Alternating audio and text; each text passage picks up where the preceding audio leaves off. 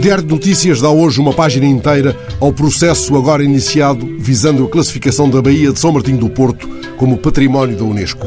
A jornalista Paula Sofia Luz revela os detalhes da iniciativa de um deputado municipal socialista aprovada por unanimidade na Assembleia Municipal de Alcobaça e agora nas mãos da Câmara, dirigida por um social-democrata em fim de terceiro mandato. A jornalista chama-nos para a beleza do lugar que, visto do alto, faz lembrar um postal da Riviera Francesa.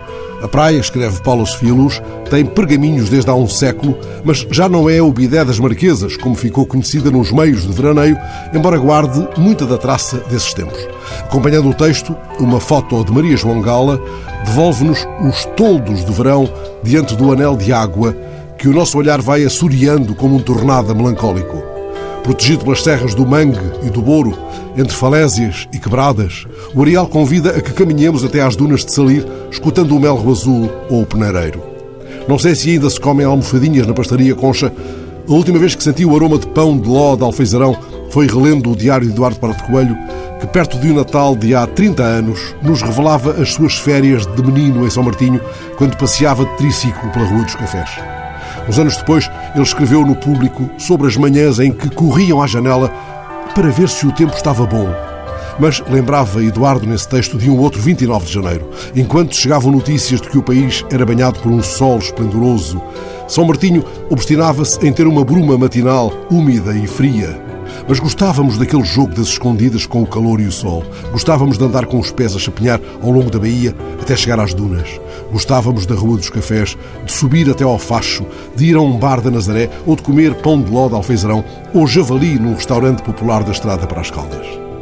É curioso que esta concha magnífica não tenha capturado o olhar de Raul Brandão quando o escritor peregrinou o litoral, recolhendo material para um livro sumptuoso, Os Pescadores.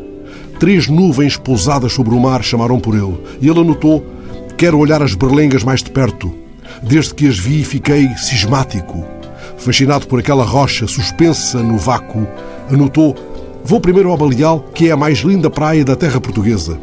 Ali se deixou arrebatar pela rocha desligada da costa, essa espécie de ossada, talvez o último vestígio da Atlântida, escreveu ele, saindo do mar azul, a escorrer azul. E já na Berlenga, Brandão vagueou uns dias ao vento, falando só. Viver aqui, escreveu ele, é viver em pleno céu, é ser nuvem e mar, é ser azul. É nesse momento, justamente, que, olhando a linha de costa, ele descreve sem estremecimento o que vê.